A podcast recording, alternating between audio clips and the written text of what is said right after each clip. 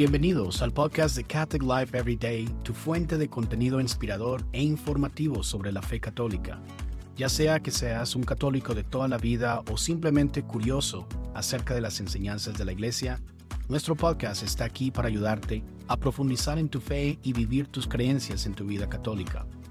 Acompáñanos mientras exploramos una amplia variedad de temas, incluyendo espiritualidad, comunicación impresa y digital y construcción comunitaria. Cada episodio cuenta con entrevistas perspicaces con expertos e invitados especiales que comparten sus experiencias y conocimientos para ayudarte en tu camino de fe. Nuestros anfitriones experimentados y comprometidos están apasionados por ayudarte a crecer en tu fe católica y comparten sus experiencias en cada episodio. Ya sea que busques consejos prácticos para construir comunidad en tu parroquia o inspiración para tu viaje espiritual personal, el podcast de Catholic Life Every Day tiene todo lo que necesitas. No olvides visitar nuestro sitio web en diocesan.com/podcast para obtener más recursos y asegúrate de suscribirte y calificarnos en tu plataforma de podcast favorita. Gracias por sintonizarnos y esperamos que disfruten este próximo episodio. En el nombre del Padre, del Hijo, del Espíritu Santo. Amén. Señor y Padre mío, Inspira mis pensamientos, palabras y acciones y acompáñalas con tu ayuda, para que todas mis actividades comiencen y terminen según tu voluntad y por único amor a ti. Por Jesucristo nuestro Señor. Amén. Amén. Hola amigos y bienvenidos a este nuevo episodio de nuestra segunda temporada de Catholic Life Everyday Podcast esta serie de tres partes sobre Joseph Ratzinger, el hombre que se convirtió en el Papa Benedicto XVI, nos embarcaremos en un viaje a través de su vida temprana, el conclave de 2005 y la elección como Papa y su histórica renuncia. Con la guía de nuestro invitado especial, Leonardo Jaramillo, director de Educación Religiosa en la misión Nuestra Señora de las Américas en Arquidiócesis de Atlanta examinaremos los eventos que dieron forma al desarrollo espiritual e intelectual de Ratzinger y obtendremos una comprensión más profunda sobre el hombre detrás de una de las figuras más significativas eh, de la Iglesia Católica. Parte uno de una serie de tres, hoy hacemos un recorrido por su infancia y las raíces de Joseph Ratzinger, quien fue elegido papa en 2005 y renunció en 2013. Conoceremos a sus padres, su infancia y su camino hasta llegar al papado. ¿Quién era Joseph Ratzinger? Vamos a descubrirlo juntos en esta primera parte de la serie, recorriendo la vida de Joseph Ratzinger, de humilde hijo de campesinos a papá Benedicto XVI. Para ayudarnos con este tema el día de hoy, tenemos a Leonardo Jaramillo. Hola Leonardo, ¿cómo estás? Bienvenido. Muy bien, John. Gracias a Dios y gracias por invitarme nuevamente a compartir con ustedes este programa. Encantado, encantado. Es un placer, es un honor tenerte en este programa. Gracias por darnos tu tiempo y unirte en nuestro podcast en este episodio especial que tenemos, esta serie especial que tú has eh, preparado para nuestra audiencia por medio de Catholic Life Every Day. Bueno, oye, escuché que eras un experto en la historia de la Iglesia Católica. Así que tengo... Ay, Dios. o sea, que tengo, una, tengo curiosidades, especialmente con el Papa Benedicto. ¿Podrías compartir con nuestros audientes quién era Joseph Ratzinger y su papel en la Iglesia Católica? Bueno, John, creo que todas las tres series que vamos a dedicar en este recorrido nos van a ir descubriendo poco a poco, ¿no? ¿Quién era este hombre que se veía tan temeroso, que se veía tan físicamente pequeño, incluso en algunas circunstancias insignificante, temeroso ante los medios de comunicación, temeroso de salir en una pantalla. Eh, cómo este hombre dentro físicamente de estas, de estas concepciones, se convierte prácticamente en uno de los hombres más importantes de la historia moderna, en todos los aspectos, en el aspecto religioso, sin duda alguna, en el aspecto intelectual, en el aspecto científico, en el aspecto moral, y nos vamos a ir fascinando a medida que vamos caminando en los tres episodios de lo que esta figura, quizás para muchos muy oculta y para otros muy desconocida, pasó enfrente de nosotros y ni nos dimos cuenta, ¿no? Vamos a, descubrirlo, vamos a, maravillarnos también y vamos a darle el justo equilibrio que todas las personas se merecen. Porque hemos escuchado durante este tiempo, después de la muerte del Papa Benedicto, miles de personas hablando cuanta cosa no te puedes imaginar, ¿no? Con fundamentos y sin fundamento alguno, ¿no?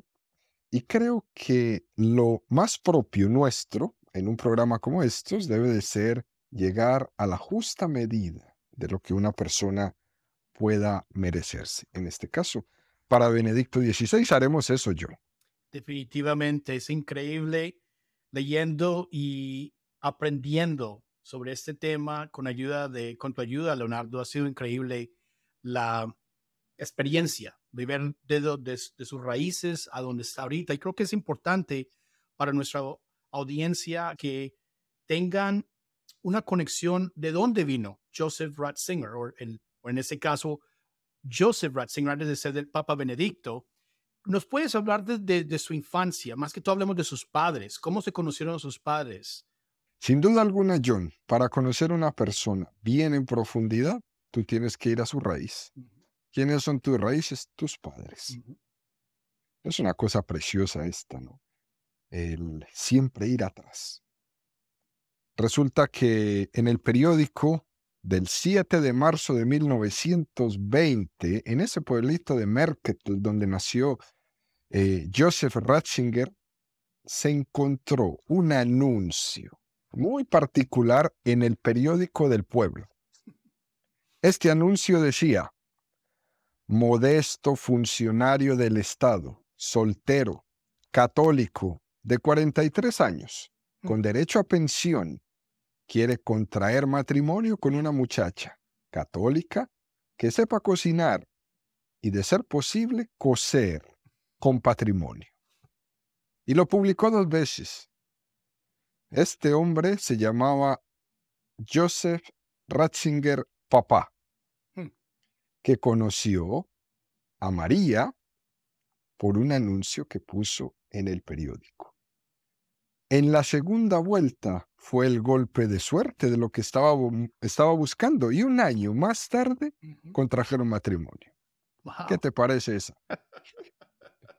Parecido a mi historia, pero en fin, continuemos. ah, bueno, no sé dónde lo habrás publicado, me gustaría encontrarlo. Mm. continúa, continúa. Es una historia también que se pareció mucho a la mm, historia de Schillemann, mm. cuando él llega, eh, después de que sale de su pueblo en Alemania y se va a buscar Troya, Troya, él llega a Atenas y en Atenas lo primero que hace es, yo necesito encontrarme una esposa griega que me enseñe a mí, que me traduzca, que me, que me oriente. Y él publica en el periódico, busco una mujer griega que se quiera casar conmigo. Y ahí mismo apareció. Esta pareja se casa y ellos van a tener tres hijos. Georg, María y el niño menor que era Joseph. Su padre, pues, era un hombre de 43 años, era comisario de policía. En Europa normalmente se les llama la gerdanmería. Era un hombre estricto, como los militares, pero al mismo tiempo era un hombre muy aficionado a la música algo que le transmitió sin duda alguna a sus hijos y muy especialmente a Joseph, que era un músico, ¿eh? un músico. Su padre provenía de una familia de agricultores, de condiciones económicas modestas. Él tenía un abuelo agricultor, un papá policía. Interesante toda esta mezcla. Y Joseph va a heredar de su papá tres virtudes, la rectitud, la valentía y la capacidad de decisión.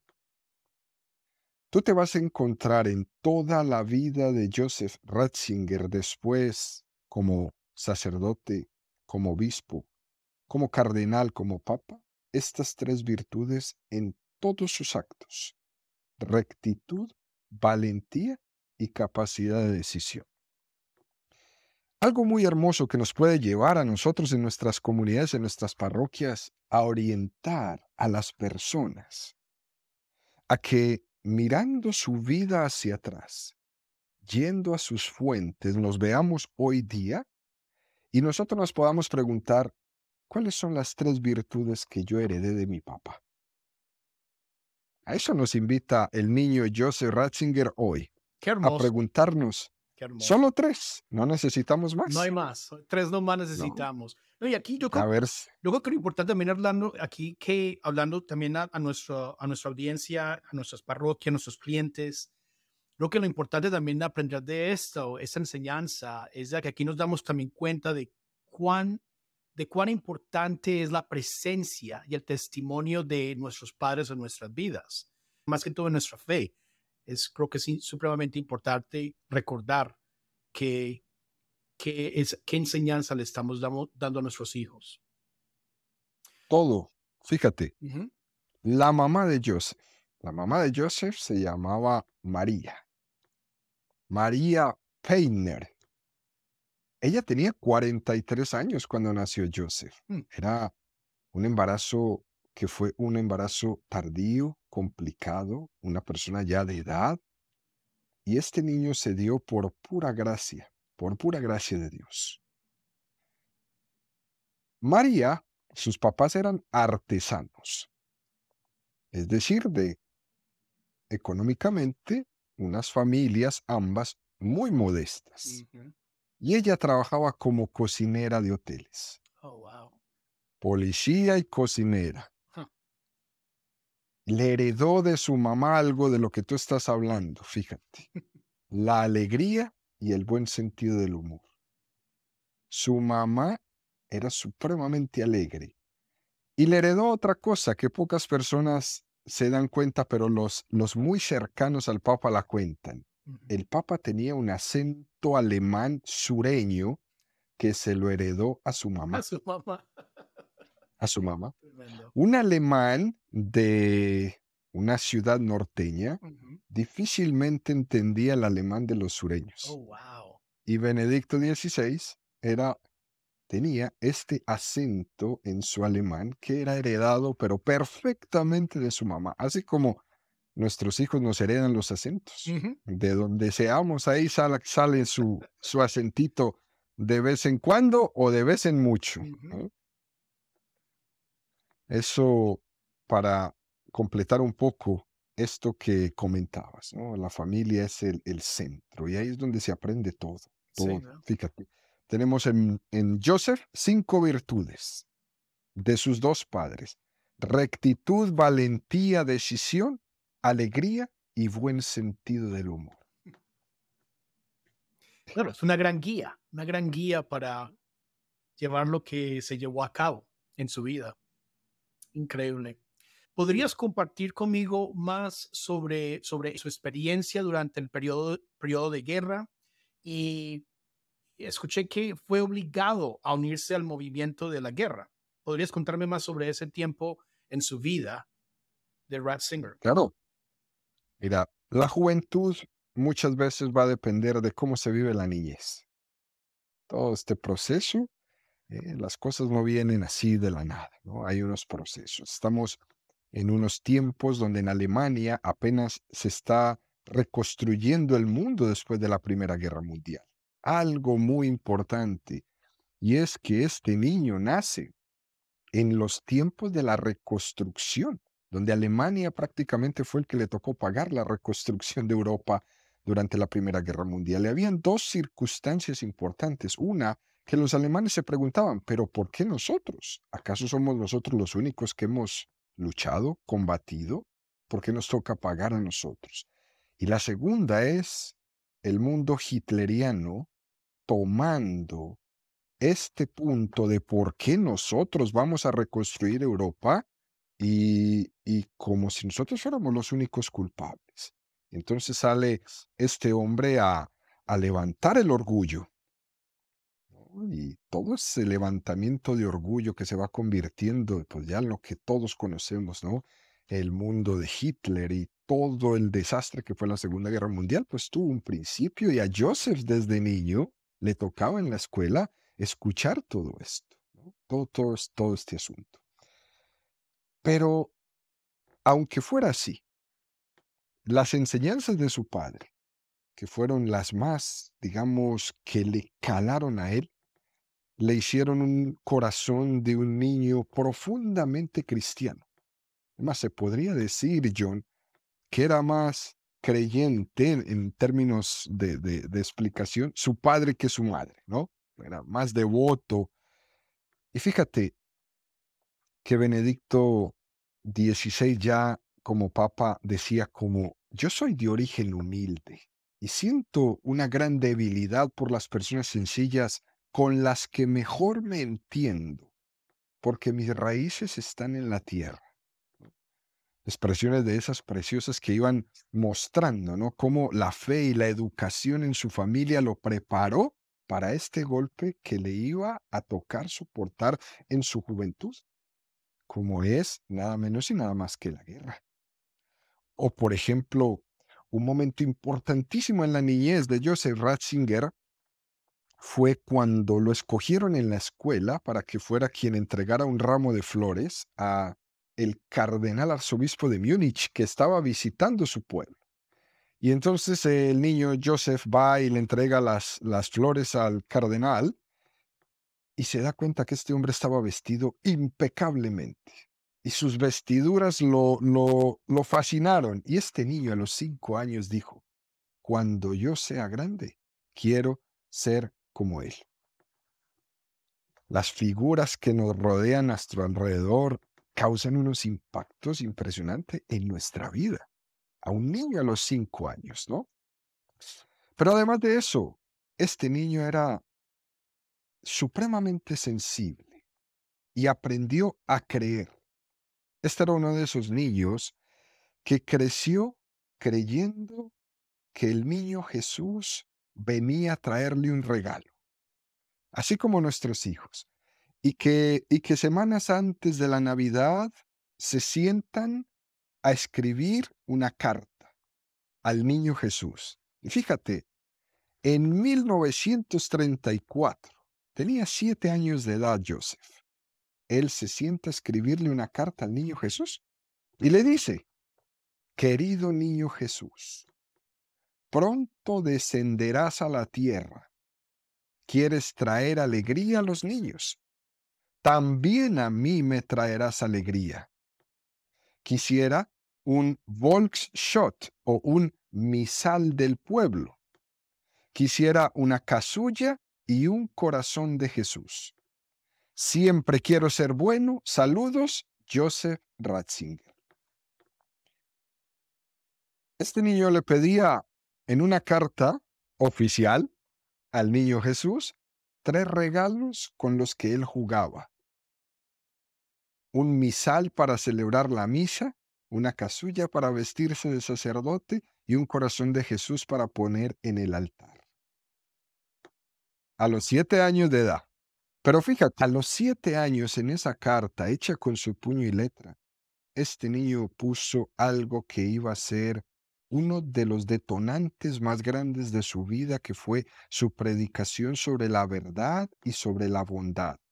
Siempre quiero ser bueno. Eso es una expresión maravillosa que salga de un niño de siete años diciéndole eso al niño Jesús. Es impactante, sí. Es impactante. El niño en la escuela aprendió todo, como en el Evangelio, ¿no? Jesús iba creciendo en estatura, en sabiduría y en gracia, lo mismo que todos nosotros. También a Joseph le tocó lo mismo. Dicen sus profesores, su lenguaje era sencillo, era hermoso, era poético. Pero desde niño nunca hablaba de cosas que no valieran la pena Y su palabra más importante siempre era el amor. ¿Qué tal es? El amor. Que lo digan a uno sus profesores de la escuela, de la primaria, de la secundaria, de la high school. Pues es muy interesante porque después, en la primera encíclica de Benedicto XVI, la llamó Deus Caritas Est. Dios es amor. Lo primero que hacía con el niño Jesús, amarle. Lo primero que hacía en su diálogo con sus amigos era amarlos. Y lo primero que escribe como sumo pontífice de la Iglesia Católica es que Dios es amor. Y fíjate lo que dice en unas simples eh, renglones de la Deus Caritas Est. El amor es una luz, en el fondo, la única que ilumina constantemente un mundo oscuro y nos da fuerza para vivir y actuar, vivir en el amor y así llevar la luz de Dios al mundo. Esta era su constante, era su constante. Pues tan constante que a los 11 años decide irse al seminario. ¿Qué tal? Hoy día que tenemos papás que cuando el hijo le dice que se va a ir al seminario, le dicen a uno o le dicen los papás, ¿para qué te vas a ir a perder el tiempo allá? Eso no deja dinero, etcétera, etcétera, de expresiones que se escuchan así tan degradantes hacia, hacia, hacia el seminario, ¿no? Pues este niño a los 11 años decide irse al seminario y no se va solo, se va con su hermano Georg. Los dos entran al seminario y los dos se ordenan sacerdotes el mismo día juntos estudian. Pero su estancia en el seminario se va a ver coartada. Se va a ver coartada por la guerra.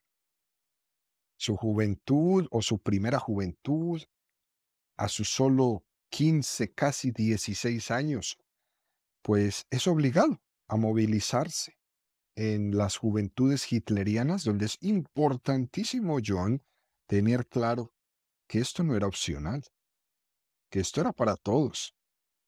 Porque muchos detractores de la persona de Benedicto XVI hablan de él como si él hubiera ido voluntariamente a, hacerse eh, un eh, soldado de, del ejército nazi. Y eso no es así. Es que todos tenían que. No te digo que la educación era ¿por qué nosotros vamos a reconstruir el mundo si nosotros no somos los culpables? Así que nos vamos a sacar a esta punta como sea. Y ese, es, es por ahí por donde iba. Aún así, aunque haya tenido que movilizarse en las juventudes hitlerianas, lo primero que hizo fue ser telefonista. Nunca durante el tiempo que estuvo en la milicia disparó un arma todos sus trabajos fueron de telefonista, de ayudante de artillería. Estuvo también cuando ya quizás fue eh, más adelante a piloto de helicóptero. Pero nunca. ¿eh? Ese tímido, ese jovencito de apariencia frágil, que no le gustaba el deporte, que pasaba inadvertido, eh, solo estaba esperando que la garra terminara para él irse a ser sacerdote. Y es de esos periodos de la vida de una persona donde uno tiene que aprender también a saber esperar, a saber esperar el momento de Dios para cada uno, a saber esperar y a saber aprender que de las pruebas pueden venir cosas geniales. Bueno, la Segunda Guerra Mundial termina, el mundo devastado, un total de 60 millones de muertos, Leonardo, generaciones enteras muertas. Qué tristeza. Y bueno, la pregunta que yo me hago, se nos presenta un mundo por reconstruir. ¿Qué hizo después Joseph Ratzinger después de la Segunda Guerra Mundial con su fuerte convicción de ser sacerdote? Sin duda alguna, la primera cosa que Joseph hizo al terminar la guerra, cuando pudo escaparse, porque no solamente fue que se terminó la guerra, se tuvo que escapar. y también estuvo preso. Y fue preso en un campo de concentración. Estuvo en ese campo de concentración que se llamaba el campo Bad Appling. Ahí estuvo en 1945 prisionero, aguantando hambre y aguantando frío. Y estuvo ahí hasta que los rusos invadieron Hungría y prácticamente terminó todo. Su expresión al terminar la guerra fue esta, reniego de aquel reino de ateísmo y de mentira que fue el nazismo. Primer paso importante. ¿eh? Primer paso importante. Todo esto, todo este momento de superación posguerra, sin duda alguna, John, fue parte lo que le inculcó su papá para aprender a afrontar esta dura experiencia de aquel momento, ese régimen eh, nazi, y él se mantuviera en su fragilidad humana, en un clima fuerte, ¿eh? en una fe que no se caía. Y entonces, claro, termina todo. Él puede salir y lo primero que va a ir a hacer es buscar el seminario. Buscar el seminario. Pero fíjate, John, al mismo tiempo, el otro lado de la frontera, en Polonia, Juan Pablo II estaba viviendo la misma situación. La misma.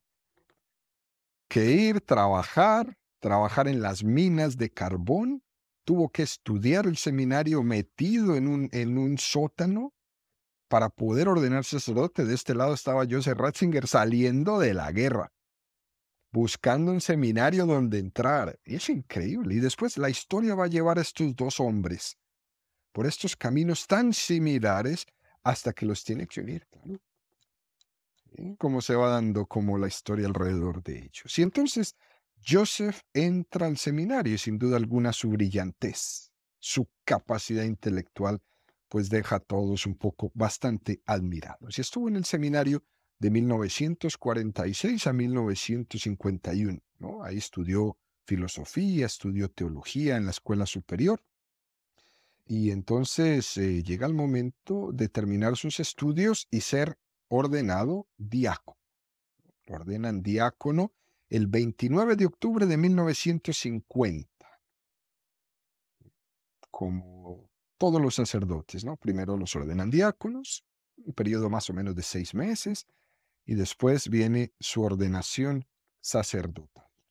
Aquello que él había estado esperando por, pues imagínate, yo me, he puesto a pensar, eh, preparando todo, todas estas anécdotas de Joseph Ratzinger, y digo, pues que prácticamente lo estuvo esperando desde los siete años, no, desde los cinco años desde que vio al cardenal y quiso ser como él, ¿no? Y ser como él. Así que es un momento de la historia de nuestro querido Joseph Ratzinger que nos tiene que apasionar. Y a ver, pues, en el siguiente capítulo, qué nos depara de su ordenación sacerdotal y demás. Una reflexión para terminar nuestro episodio de hoy con Leonardo Jaramillo y la vida de el Papa Benedicto XVI. ¿Qué podemos sacar de esta primera charla sobre el Papa Benedicto? Desde los primeros años de vida de Joseph Ratzinger hasta el Papa Benedicto XVI, podemos decir que fue formado por su educación, experiencias.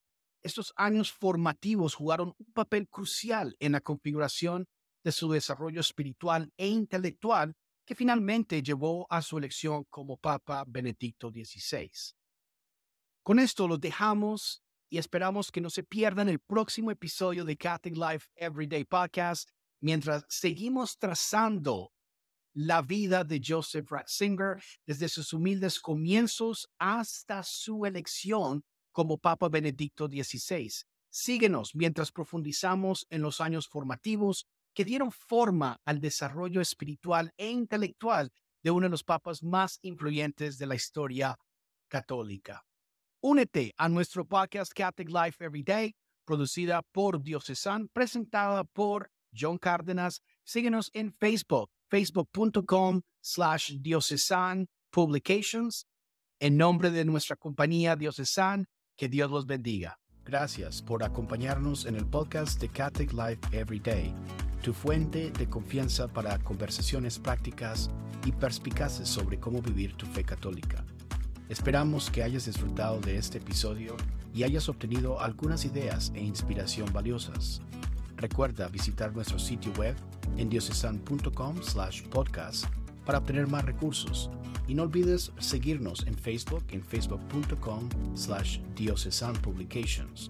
Nos encantaría escuchar tus comentarios, así que califícanos en tu plataforma de podcast favorita y comparte nuestro podcast con tus amigos y familiares.